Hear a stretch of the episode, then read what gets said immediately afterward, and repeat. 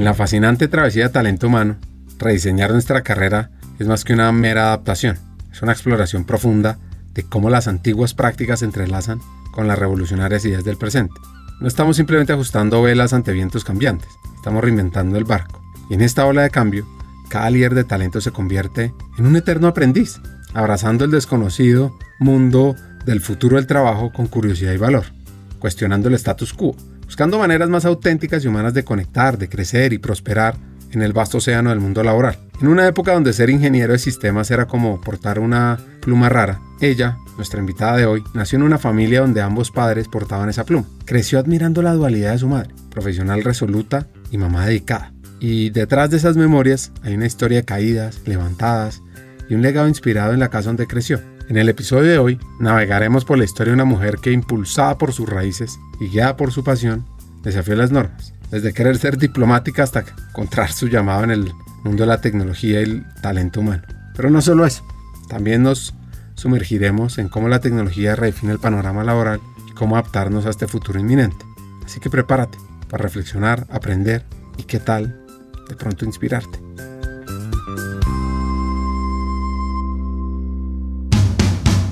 Bienvenidos a Hackers del Talento, el podcast que busca cambiar el juego por lo humano Creemos en una América Latina más competitiva, inclusiva, equitativa, próspera, donde las personas sean el centro del mundo laboral. Nos motiva el talento como motor de cambio y por eso estamos aquí, para ser la fuente de inspiración, unión, colaboración, aprendizaje, debate y acción para la comunidad interesada en talento. A través de historias, reflexiones, conversaciones con CEOs, líderes de talento humano, pensadores y actores de cambio, vamos a ofrecer hacks para evolucionar como persona, como líder y potenciar tu empresa. Te invitamos a sumergirte en conversaciones profundas, significativas, que te harán pensar, que te inspirarán y que te harán dar ganas de tomar acción para cambiar el juego por lo humano. Únete a nosotros en este viaje para hackear el talento y juntos aumentar la competitividad de América Latina por un futuro más justo y próspero.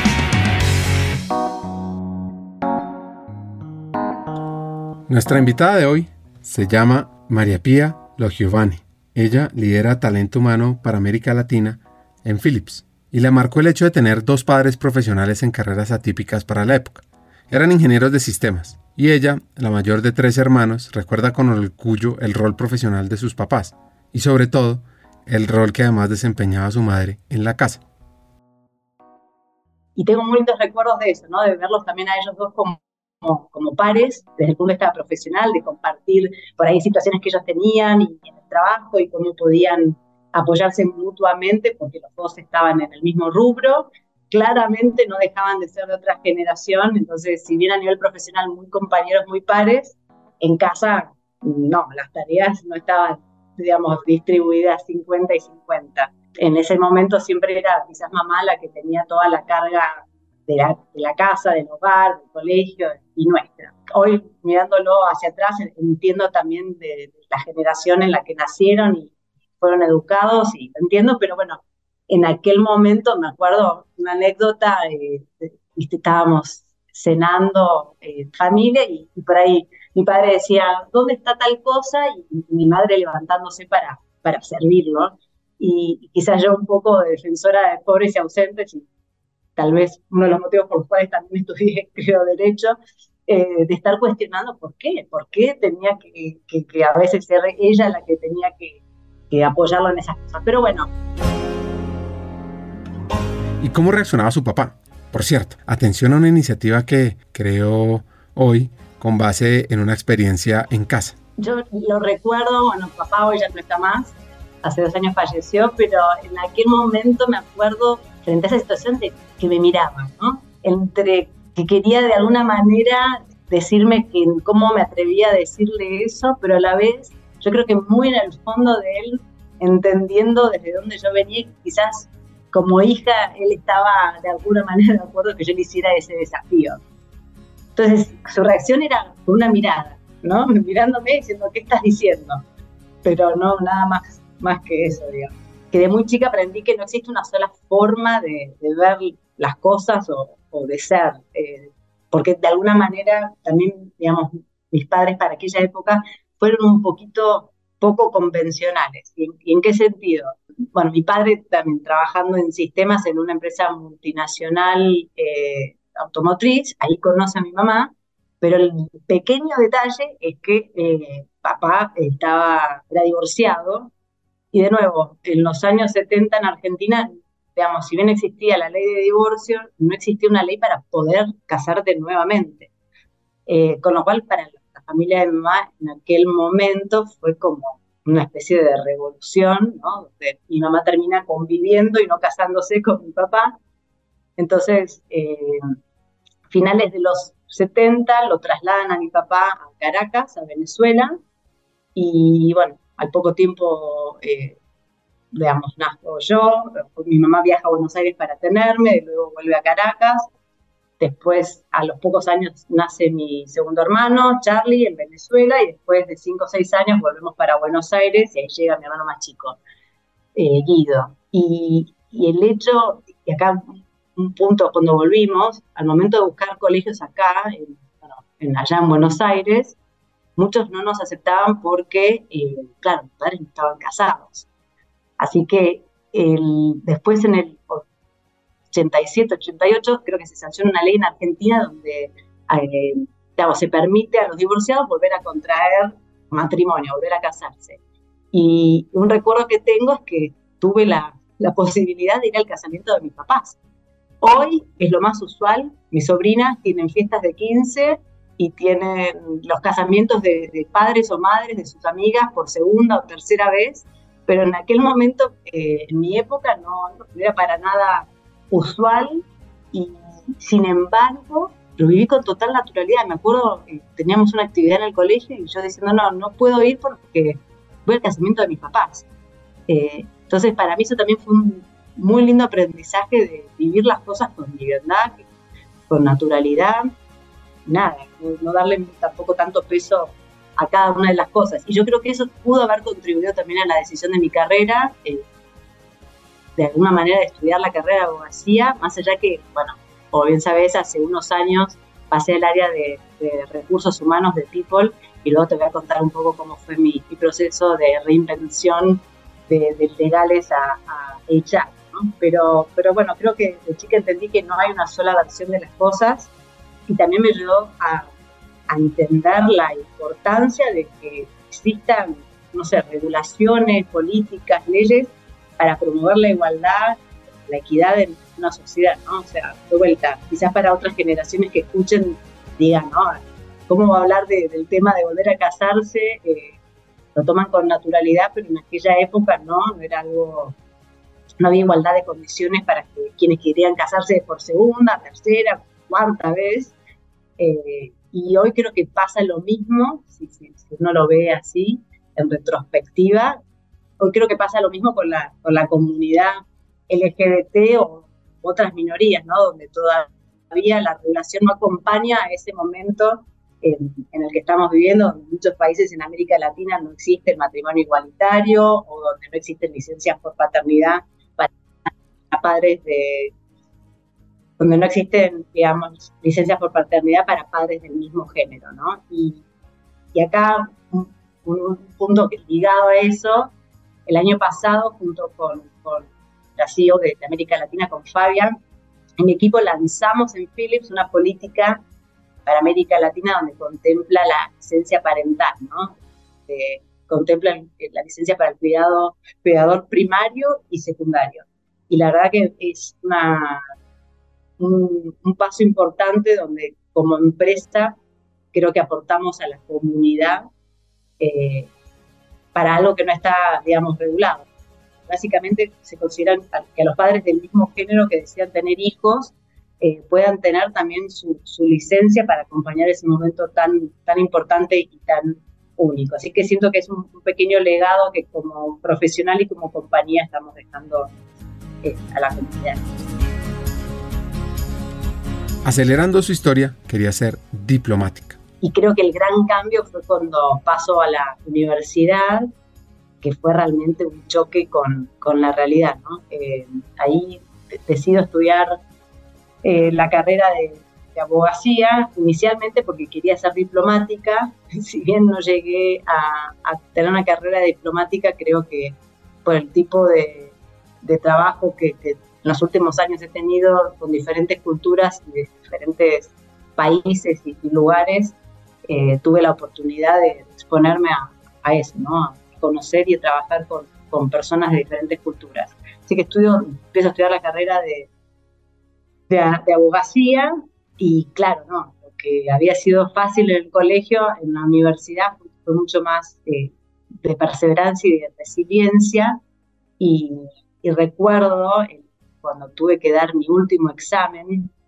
eh, para graduarme como abogada, eh, algo que es tradición en Argentina, para aquellos que son argentinos lo van a entender, cuando uno va a dar su último examen, te esperan afuera amigos y familiares para tirarte huevos, harina, ketchup, no sé, lo que de todo, como parte de la celebración. Y bueno, salgo de, mi examen final desaprobada, desaprobadísima, y afuera estaban mis padres y una amiga, yo creo que inconscientemente me la veía venir, eh, y les hago seña de que no, no, no había probado. Y, me acuerdo que entre abrazos y consuelo, también el pragmatismo de mi madre llamando al catering diciendo hola, sí, eh, para cancelar el pedido que iba a llegar hoy a la noche, porque bueno, había sido un, digamos, un festejo fallido y no, no había logrado. Pero, pero bueno. En cada caída recibe una lección y en cada levantada una victoria del espíritu sobre la adversidad. No es la cantidad de veces que caemos lo que define nuestro carácter, sino la fuerza con la que nos levantamos y seguimos adelante. El verdadero triunfo no está en caminar sin tropezar, sino en encontrar la luz y la esperanza cada vez que nos levantamos de una caída. Así que la pregunta es, ¿cómo manejó ese tropezón? Ese mismo día me acuerdo que le dije a mi amiga, bueno, no, vamos a, pasar la página, me acuerdo que no sé si eh, fuimos a, tomar algo con amigas y a, decir, bueno, ya por hoy es suficiente, pero para mí, digamos, tropezón no es caída y en el sentido que me sequé las lágrimas y, y me puse a estudiar.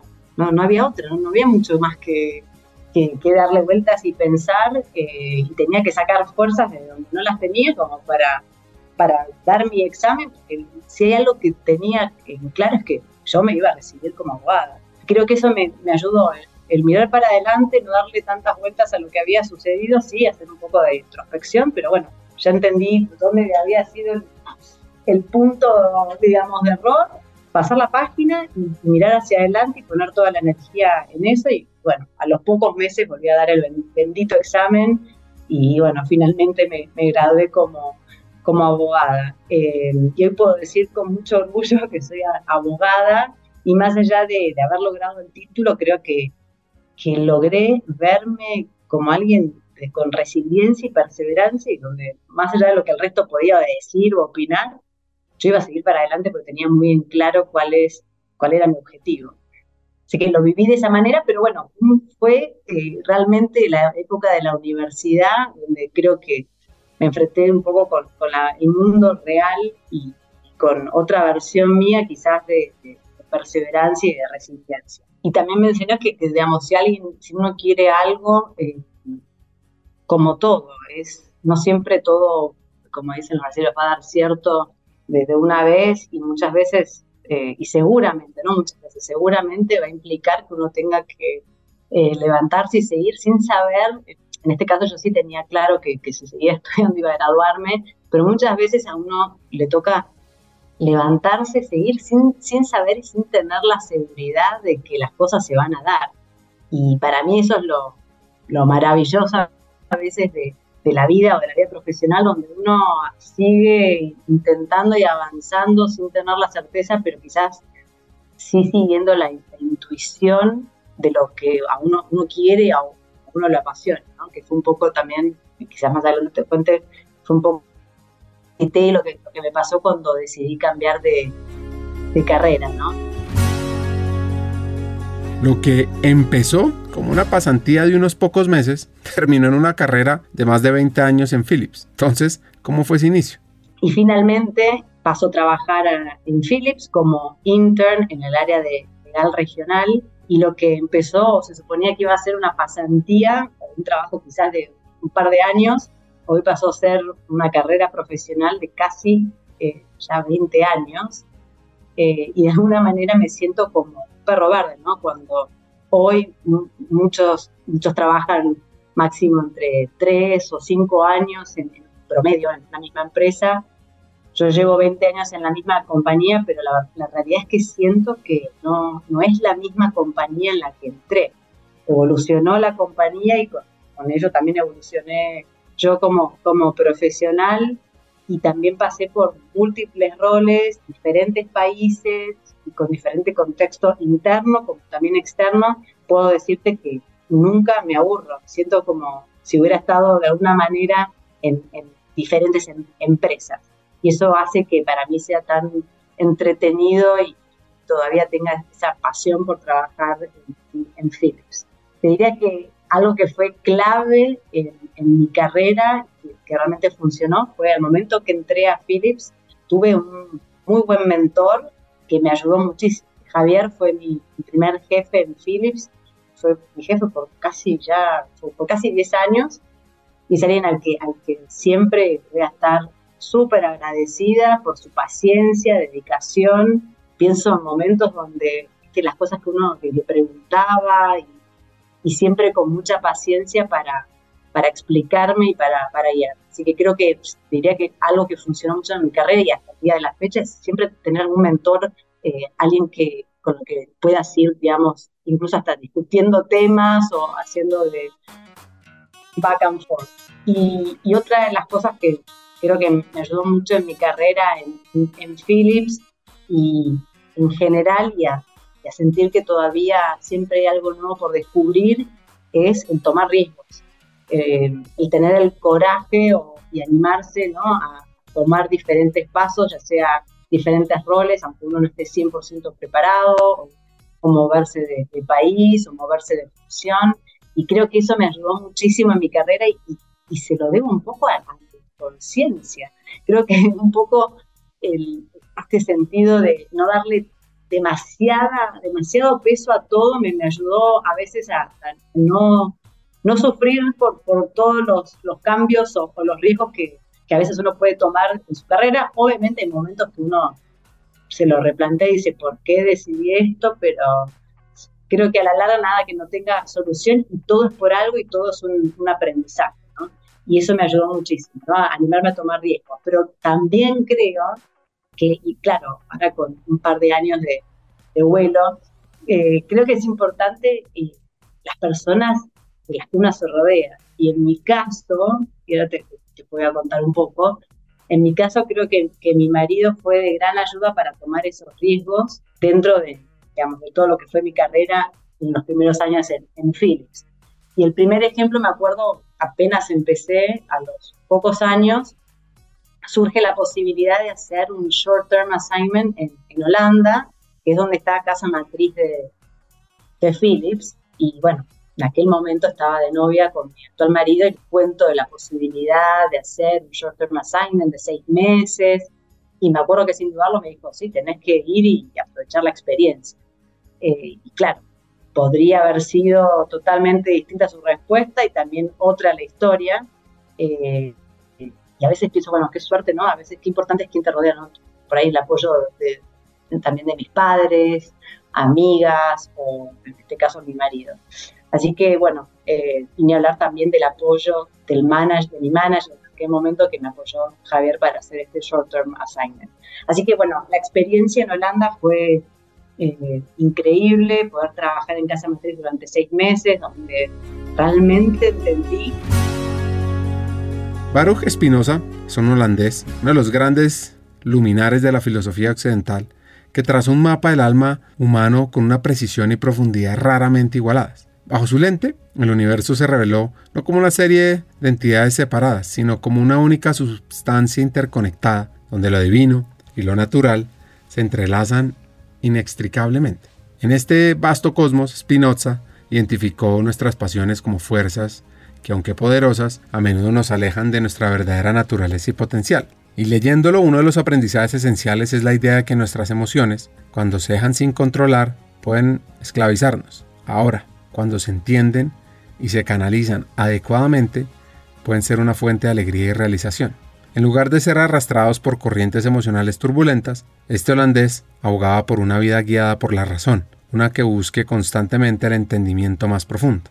Asimismo, su ética se centra en la aceptación, al reconocer nuestra pequeñez en el vasto tejido del cosmos. En lugar de sentir desesperación, encontramos liberación. Pues porque lo que decía es que en ese reconocimiento hay una ruta hacia la verdadera libertad, porque nos quitamos las cadenas de la ignorancia y las pasiones mal dirigidas, nos abrimos a una conexión más profunda con el mundo y con los demás. Finalmente, su obra es una invitación a la autorrealización. Spinoza sugiere que al conocer y aceptar nuestra verdadera naturaleza y el lugar en el universo, no solo encontramos paz, sino también propósito. Su filosofía es un recordatorio constante de que a pesar de la inmensidad del cosmos, cada uno de nosotros tiene un papel único y valioso que desempeñar y que a través de la comprensión y la conexión podemos llegar a una felicidad duradera. Pues me pareció interesante conectarlo, pues está ligado a la historia del país de los tulipanes y interesante ver cómo fue esa experiencia de Pía en Holanda. Bueno, recuerdo llegar a Holanda, primero había intentado aprender el idioma, todo el mundo habla en inglés, así que por suerte en ese sentido logré comunicarme fácilmente.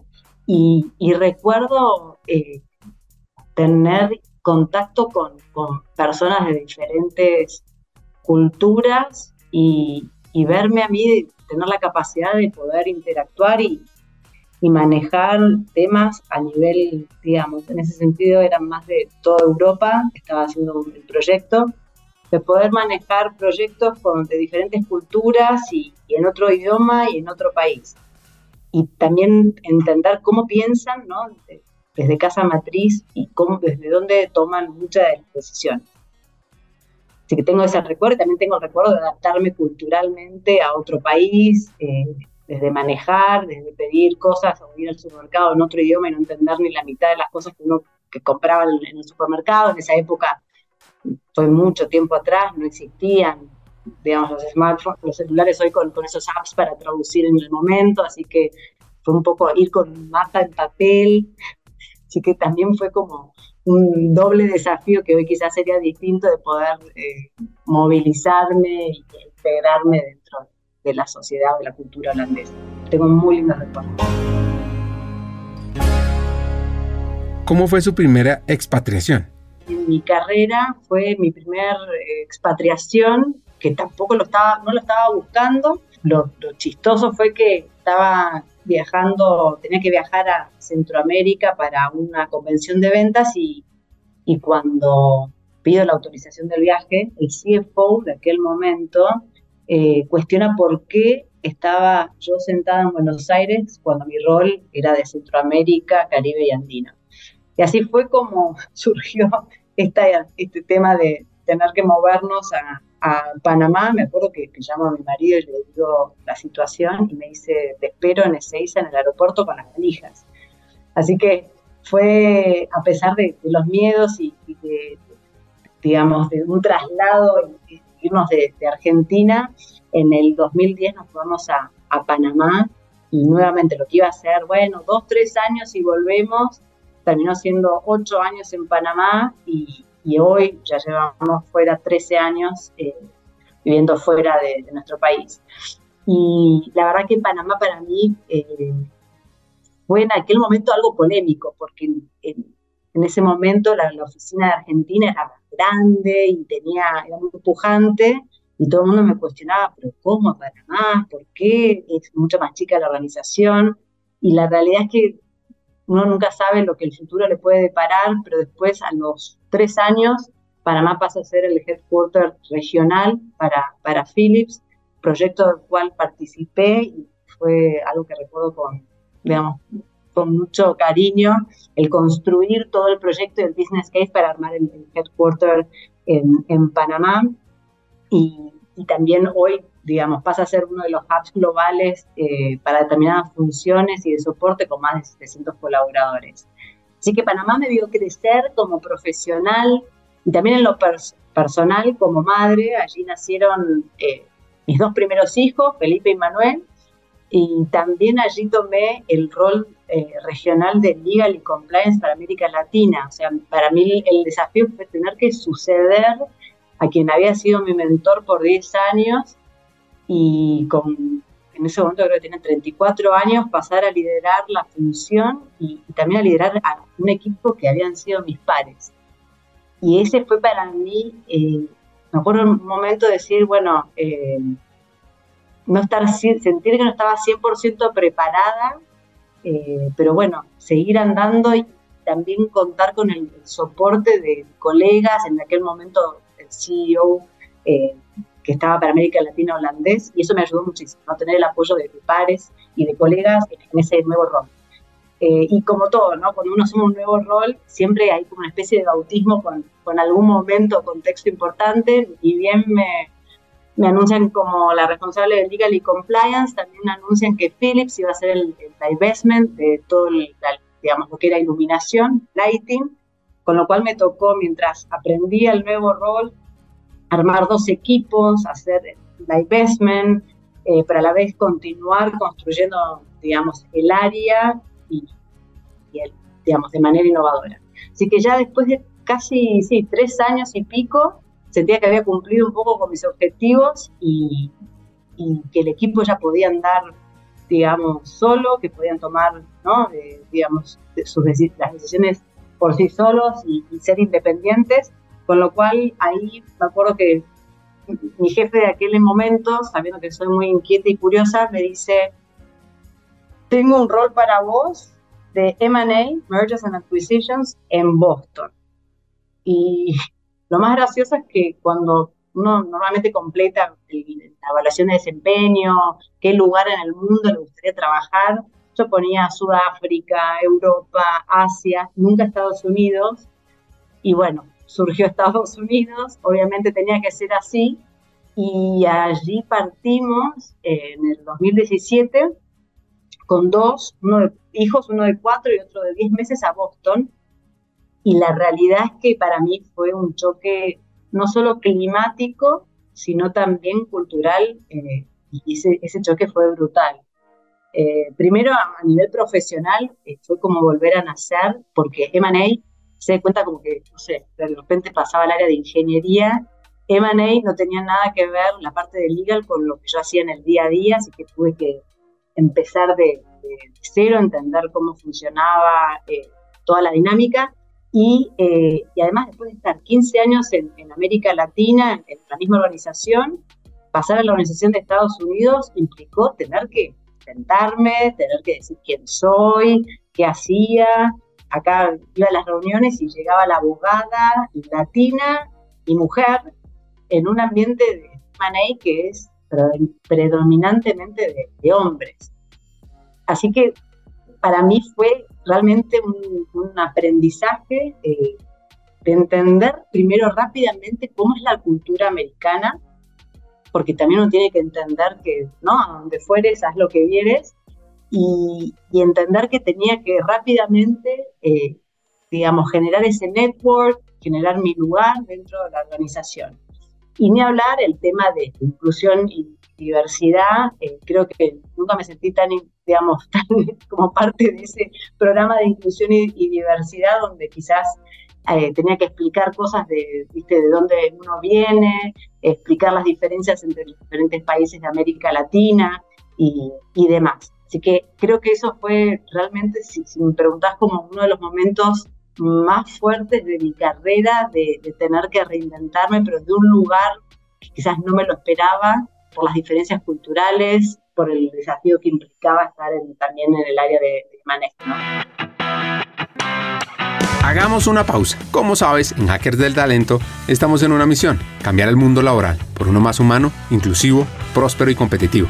No lo podemos hacer solos, para nada. Necesitamos tu ayuda. Te invitamos a compartir este episodio con una persona, con alguien que quieras, con alguien que sientas que puede aprender, que puede evolucionar con los hacks que compartimos en este episodio porque juntos vamos a inspirar a más talentos a sumarse a este movimiento de humanizar América Latina. Y si quieres unirte, si quieres profundizar y estar a la vanguardia, suscríbete al podcast, síguenos en LinkedIn para recibir noticias diarias, suscríbete en nuestra página hackersdeltalento.com al newsletter Cartas al Talento. Y no te pierdas la oportunidad de marcar la diferencia en este mundo laboral y así transformar la vida de millones de personas.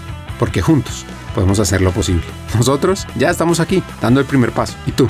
¿Te unes a nuestra misión de cambiar el mundo laboral por uno más humano? Hagámoslo juntos. Sigamos con el episodio. Aprendizajes culturales tuvo varios. Primero, creo que no tiene nada que ver con quizás con, con el género, pero sí cultural. Me acuerdo, ¿viste? en reuniones cuando cada uno se presentaba, eh, fulanito de tal, soy, tengo tal rol y tal cosa. Me acuerdo cuando me presentaba yo que, bien corto, ¿no? Piero Giovanni, eh, Council de M&A para Philips, punto.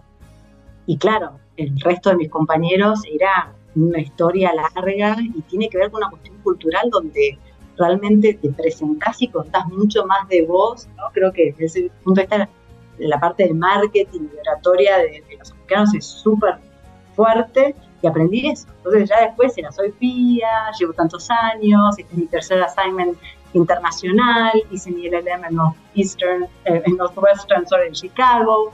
O sea, creo que me, ayudó a entender y aprender cómo, eh, digamos, presentarme desde el punto de vista cultural la cosa como ellos lo hacían. Otro, otro momento así también teniendo, digamos, largas negociaciones de, de M&A en una de las firmas y, parece como un cuento de hace 10.000 años, pero me acuerdo que el baño de mujeres en la otra punta, cerca de la recepción de, donde estaba la recepción de, la firma.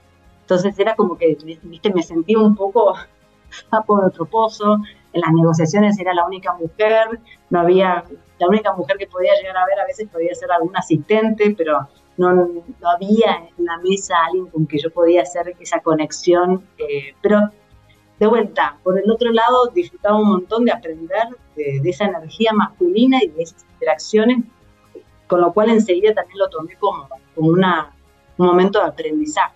Mi rol era abogada para todos los eh, deals o acuerdos de mergers and acquisitions, de M&A, o sea, todo lo que era eh, las adquisiciones, eh, minority investments, todo lo que tenía que ver con el área de M&A, yo era la responsable a nivel legal para apoyar al equipo.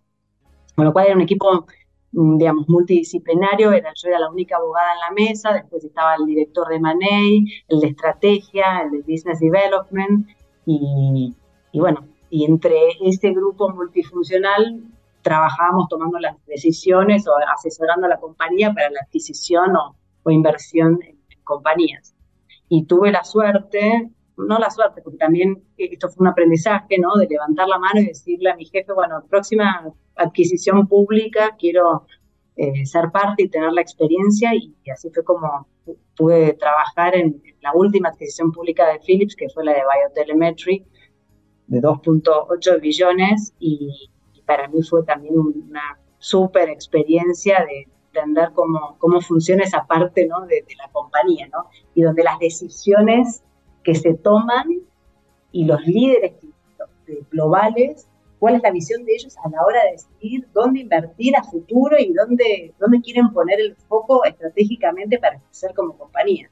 Estando, digamos, ya en el, haciendo M&A, también empiezo a involucrarme eh, con todo el grupo de Inclusion and Diversity de, de la función a nivel global, de legales, pero también de North America, y, y empiezo desde el basement de mi casa, no olvido más, a replantearme un poco qué quería, bueno, ya había, digamos, tenía una, una carrera súper interesante, pero me replanteé y dije, bueno, ¿qué quiero yo ahora en, adelante, ¿no? Mirando hacia el futuro. Y fue un proceso donde eh, incluí, incluso hice coaching para reconfirmar si realmente iba por ahí y entendí que lo que quería era estar en el área de people, eh, el lado estratégico, ¿no? Cómo acompañar al negocio, eh, pero desde el lado estratégico de la gente, de, toda la, y de la cultura también de, la compañía.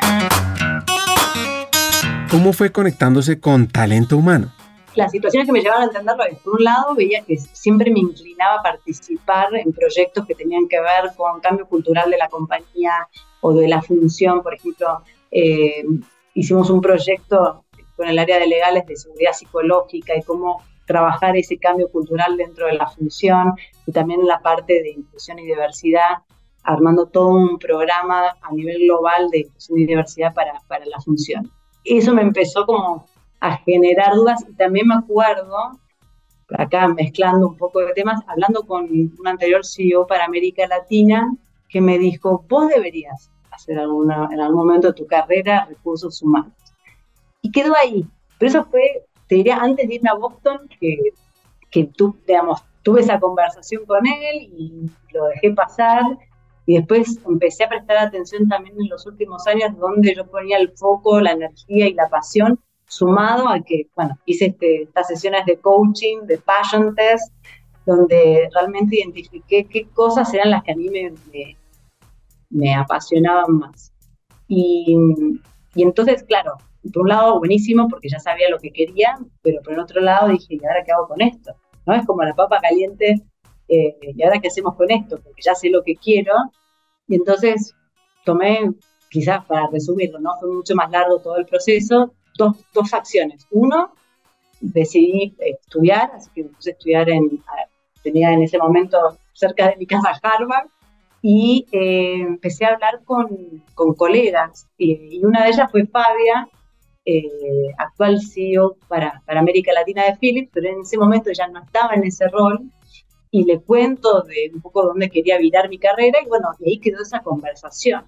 Y, y bueno, casi dos años después me llama, ella ya en el rol de CEO para América Latina, y me dice, tengo este rol, eh, ¿te interesa participar en el proceso? Obvio que sí, y bueno, eh, participé del proceso y hoy estoy hace ya casi dos años y medio en el rol de, de de HR para, para América Latina, desde Panamá, eh, súper contenta con, con este cambio. Creo que fue una de las mejores decisiones que he tomado en mi vida profesional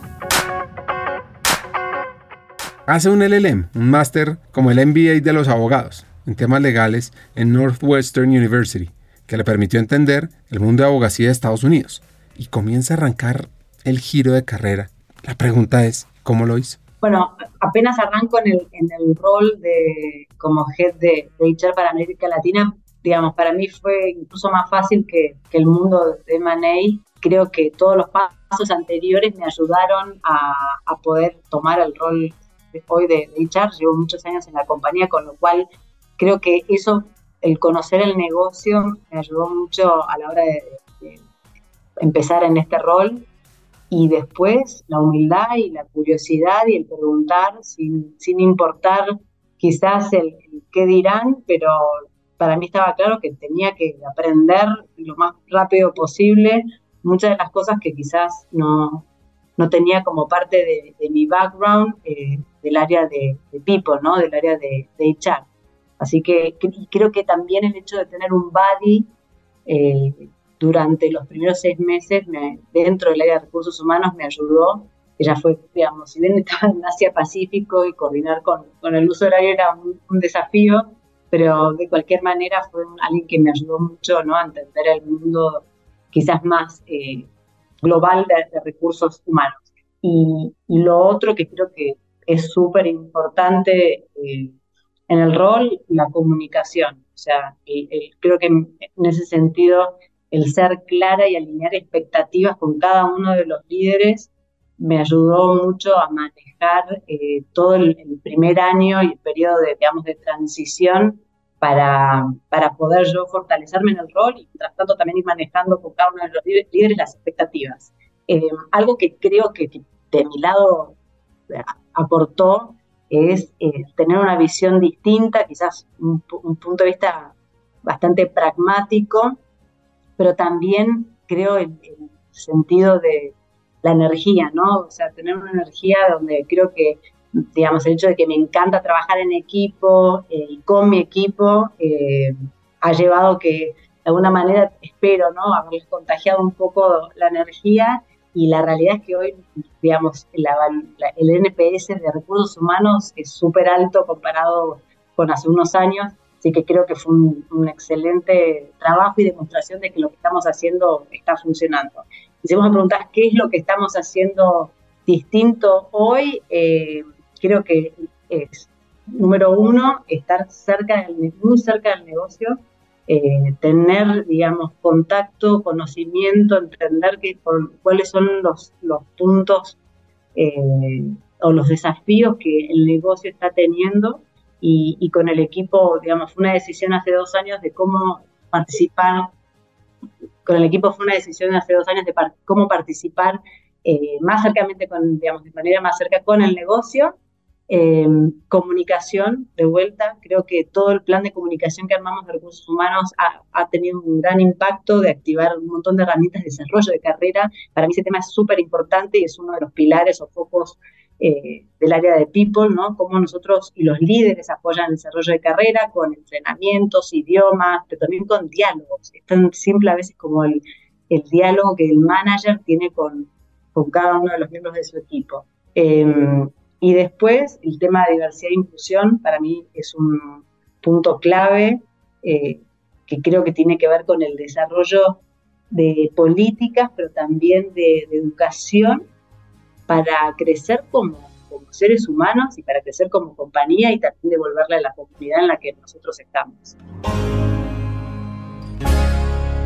En el vibrante 2023 el mercado laboral se reconfigura bajo el peso de dos titanes, la desigualdad económica y la evolución tecnológica. Las naciones ricas y las emergentes viven realidades paralelas. Y hay algo claro, el futuro del empleo se entrelaza con la adopción de la tecnología. Según datos del Foro Económico Mundial, mientras algunas empresas en economías avanzadas exploran los horizontes de la inteligencia artificial y la digitalización, en países como Brasil más de un millón de personas renuevan sus destrezas gracias a plataformas de aprendizaje. La transformación digital se expande como un incendio. 86% de las empresas planean integrar plataformas y aplicaciones digitales en sus operaciones, y el e-commerce se convierte en el pan de cada día. Pero al mirar estas cifras, hay una reflexión profunda, que es que mientras la automatización y la digitalización avanzan, Refiniendo roles y tareas, ¿qué lugar ocupará el humano en esta danza del mañana? Porque el desafío no es solo adaptar tecnologías, es también el reskilling, adaptar nuestras habilidades al mundo que cambia a nuestro alrededor. Haciendo un momento de introspección para todos, para trabajadores, para empleadores, para educadores. Estamos en una intersección bien interesante de tecnología y humanidad. Y la pregunta es cómo moldearemos un futuro en el que no solo coexistamos con la tecnología, sino que también prosperemos junto a ella. Y la clave podría estar en una fusión armónica entre máquina y ser humano. La tecnología amplifica nuestras capacidades y nosotros aportamos al toque humano insustituible. Pues uno de los programas que está impulsando esta Argentina es el Reskilling. Eh, un programa que la verdad que es un esfuerzo titánico de varios miembros de mi equipo y del área de informatics eh, un programa de reskilling para gente que no tenía nada que ver con el área de software y cómo los íbamos acompañando, cómo los vamos acompañando para que eh, se vayan entrenando digamos, de manera personal, se vayan entrenando para poder pasar de un área, como por ejemplo, gente que estaba en el área de consumo, para pasar a trabajar en el área de informática.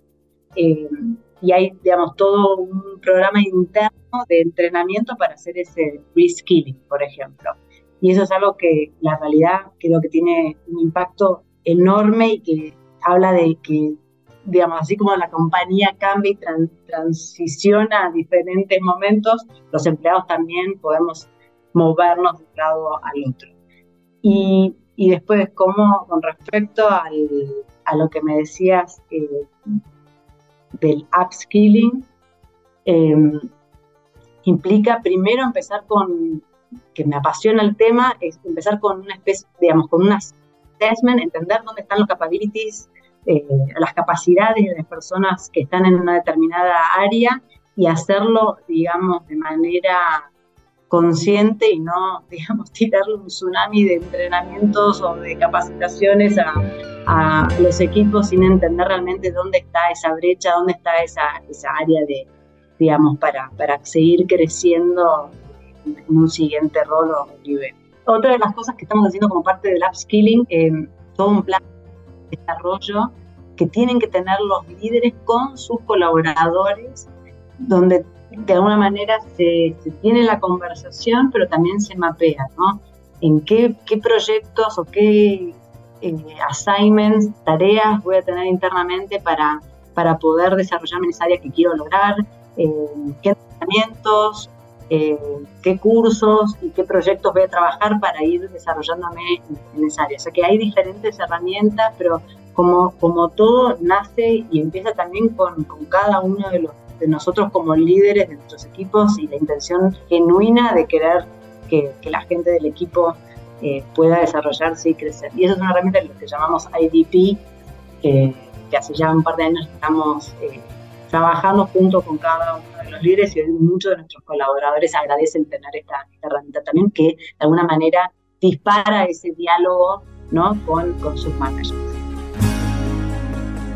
El reto es conectar la necesidad con el pool de talento y hay un actor clave dos cosas. Creo que hay mucha gente que sí quiere tener la posibilidad de, esos cambios de, roles. Eh, que pasa que a veces, dependiendo un poco también dónde estén en ese momento de su carrera, a veces quieren de un día para el otro hacer ese cambio y el cambio toma un tiempo y una preparación, ¿no? Eh, hay que estar listos para cuando la oportunidad se presente y eso es donde los, estamos apoyando. Eh, pero sí, también hay gente que no, no tiene esa mentalidad y ese espíritu de, cambio. Eh, y ahí mucho tiene que ver con, de vuelta, eh, conversaciones y, el rol del líder cada vez siempre fue importante, pero desde este ángulo creo que el rol del líder es súper importante de, entender que el mundo es así, lo único constante es el cambio y, si no te gusta, bueno, va, va, a ser un challenge, no solo dentro, creo, de, de la compañía, sino en general del mundo. Si uno ¿no? ve más allá, el mundo está en constante cambio. Entonces, eh, ¿cómo acompañamos? Mucho con, digamos, de vuelta, entrenamientos, charlas de seguridad psicológica, de que la gente se anime a levantar la mano, a hablar, que hay veces que, que incluso puede ser por un mal entendimiento de, de ese colaborador, pero también de escuchar, ¿no? Súper importante. Por supuesto que no todo el mundo está preparado para cambiar de, roles y quizás no, no necesariamente una compañía que todo el mundo cambie de rol todo el tiempo, ¿no? Pero lo importante para mí es aquellos que sí estén decididos en, hacer ese cambio, que tengan el apoyo de sus líderes y del área de people para acompañarlos en esa transición también. Y también entender que, es una decisión personal, ¿no? esa parte, ese ejercicio de, de autorreflexión y entender que uno quiere el cambio corre y pasa por, primero por, por, uno mismo, ¿no? Eh, y una vez sociabilizado con, como un poco me pasó a mí cuando lo empecé a sociabilizar con, con otros colegas, bueno, ahí empieza, digamos, eventualmente a traccionar. Pero sí, es difícil, eh, quizás yo, tengo el, feeling o el sentimiento que quizás hoy el hecho de que eh, en la organización vean líderes como en mi caso, digamos, de vuelta, nuestra country manager en, Brasil y en el área de legales, nuestro commercial leader de Brasil viene del área de finanzas. Entonces, creo que la compañía, digamos, el ejemplo habla por sí solo, ¿no? El hecho de tener diferentes líderes en América Latina que fueron, pasaron de un rol al, al otro, demuestra a, al resto de la organización que, se puede, que es parte y que la medida que uno lo quiera, eh, realmente la compañía va a apoyar para que, para que eso en algún momento suceda. ¿Se acuerdan cómo inició el episodio? Pues así están apoyando los temas de diversidad, equidad e inclusión. El área de diversidad e inclusión eh, es algo que, que, de vuelta, que es, es, parte de mucho de voluntariado dentro de la organización y, para mí, de vuelta, creo que viniendo de, como te contaba al inicio, de una familia donde, qué sé yo, en su momento mi padre divorciado y con otro background, entendí la importancia de, acompañar a, las minorías. ¿Qué cosas hemos hecho en, eh, en Philips del área de inclusión y diversidad? El tema de, la, una nueva política de cuidado parental, que básicamente es una política que, que contempla la licencia por paternidad para, para padres del mismo género, creo que es un mensaje bastante fuerte para dentro de la organización, para nuestros colaboradores, de que entiendan que nos, estamos apoyando, aquellos que deseen tener hijos eh, dentro de una pareja del mismo género, eh, pero también un poco hacia afuera, ¿no? para que los diferentes eh, países entiendan que se tienen que ayornar y que esto es algo que, tienen que acompañar. De la misma manera, por ejemplo, hay algunos países que no, el seguro de salud, aunque no lo puedas creer, no, no incluye a parejas del mismo género. Entonces, ahí también hicimos toda una revisión y un programa y, en determinados países eh, hablamos con el seguro para que por favor agreguen y contemplen a, parejas de, del mismo género de nuestros colaboradores en el seguro de, salud. Eh, eso por un lado. Y después mucho enfoque en, también en charlas sobre el rol de la mujer.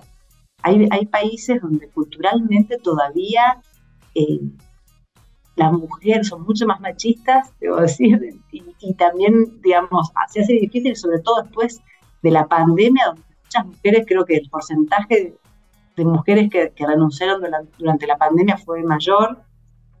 Entonces, eh, acompañamos a las mujeres decir, bueno, si realmente la decisión de una mujer es seguir creciendo en su carrera profesional, apoyarla con, ejemplos de vida de cómo, bueno, cómo sí se puede con un poco con todo eh, y que no tengan temor a, seguir creciendo. Y lo mismo con, nuestros líderes eh, que apoyan como aliados, eh, que también son parte de estas charlas, ¿no? es solo de mujer a mujer, sino también líderes que apoyan como aliados para, para que las mujeres puedan seguir creciendo dentro de la organización.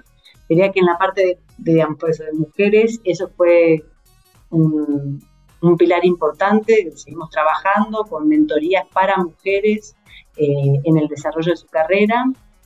Eh, la parte de, la comunidad LGBT, de estas políticas que lanzamos, eh, del cuidado parental o de licencia durante paternity leave. Y, y después también trabajando en la parte de jóvenes profesionales y, lo que serían pasantes, donde en, focalizamos en, dos países para incluir, eh, digamos, personas dentro de las prácticas de, pasantías, quizás de menores recursos, como para que también darles oportunidades, incluirlos en nuestro programa de pasantías y apoyarlos también con eh, idiomas, porque normalmente por ahí en estos casos no tienen eh, digamos, la posibilidad de aprender eh, el inglés, entonces también nos apoyamos con eso. Por último, el año pasado hicimos un acuerdo con la Asociación Trans en Panamá y, también dándole oportunidades a, para que trabajen junto con nuestra organización y ya tenemos varios colaboradores de, de, la Asociación Trans trabajando con nosotros, donde la verdad que el aprendizaje es ida y vuelta eh, porque tenemos mucho que, aprender también eh, nosotros como organización y, la realidad es que el aporte que cada uno de estos colaboradores ha traído a la compañía ha sido fundamental. ¿Quieres potenciar a tu equipo, a ti, evolucionar hacia un nivel de desarrollo fuera de serie? Excelente, te tengo noticias. Hemos diseñado un programa de formación pionero en la región con el propósito de equiparte con las habilidades, conocimientos y herramientas esenciales de talento humano para evolucionar en tu rol de liderazgo. Te quiero presentar nuestro nuevo programa de formación Talento Humano para Todos, programa online en vivo, único en su tipo, creado para líderes de todas las áreas de las compañías de América Latina, aquellas personas dispuestas a romper moldes y potenciar su liderazgo humano. Ahora, seguro te preguntarás, ¿por qué Talento Humano para Todos es la elección perfecta para mí? Pues mira, vienen cuatro razones. Uno, Aprenderás de la mano de los hackers del talento, destacados vicepresidentes de talento humano que están liderando la transformación en sus organizaciones en América Latina quienes te compartirán las mejores herramientas para potenciarte a ti, a tu equipo y a tu compañía. 2. Te integrarás a una comunidad de estudiantes, de líderes visionarios, personas que como tú están decididas a marcar diferencias significativas en sus equipos, usando las mejores prácticas y herramientas de talento humano, porque es que talento humano no es un área, talento humano es de todos. 3.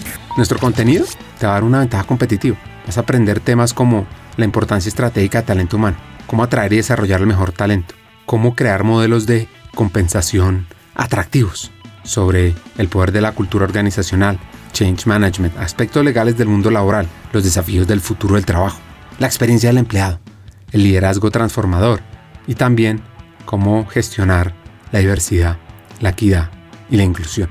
Y cuarto, por cierto, vivirás un aprendizaje interactivo, dinámico, con sesiones además de coaching entre pares, debates, desafíos y además podrás profundizar en tu aprendizaje al tener acceso a miles de contenidos asincrónicos para aprender a tu propio ritmo.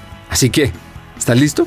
¿Estás lista para hacer esa chispa que impulsa el cambio en ti, en tu equipo, en el mundo laboral de América Latina? Únete a Talento Humano para Todos. Comienza tu viaje hacia el liderazgo transformador. Es muy fácil. Regístrate ya en www.hackersdeltalento.com. Buscas talento humano para todos. Te inscribes y arrancas a aprender. Eso sí, solo te digo, los cupos son limitados. Así que no esperes más. Tu equipo y América Latina te necesitan ahora más que nunca. Porque talento humano no es la responsabilidad de un área, es de toda una compañía. Y tú como líder vas a aprender cómo potenciarlo. Sigamos con el episodio.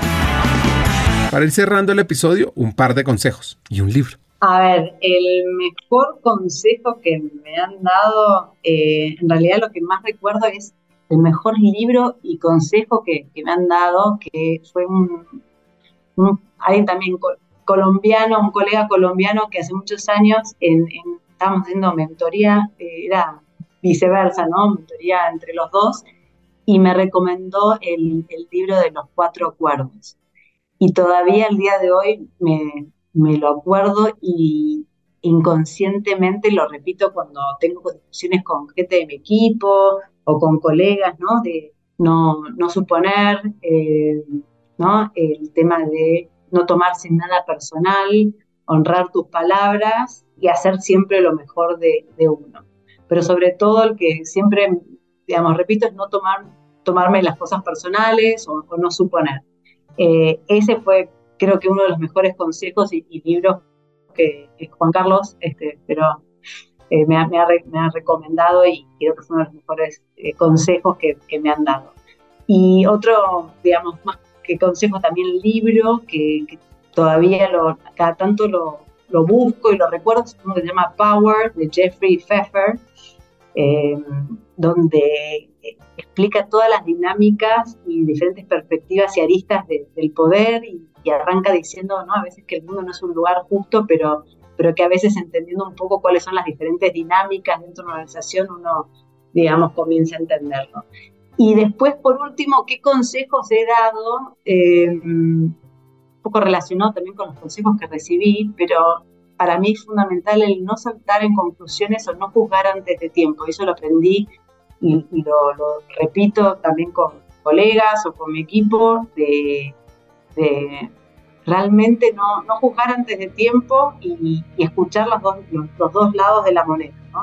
Eh, y creo que en el área de people es fundamental, creo que cualquier, en cualquier área y más en, roles de liderazgo es fundamental no saltar en, no, no juzgar antes de tiempo, pero en el área de people considero que es aún mucho más importante.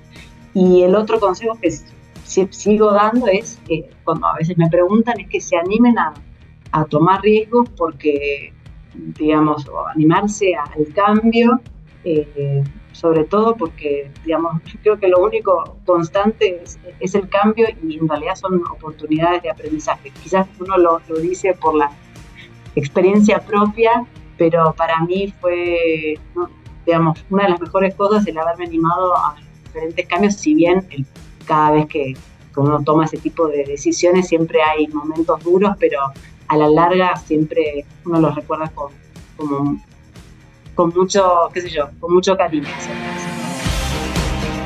Pía tiene una historia de vida que motiva, un camino laboral diferente. Y acá vienen mis tres hacks. 1. Debemos masificar los programas de upskilling y reskilling. 2. Aprender a levantarse es una competencia clave para la evolución en la carrera y para la vida. Y tres, entender las culturas es un disparador para avanzar más rápido en la carrera. Hasta un siguiente episodio y sigamos hackeando el talento.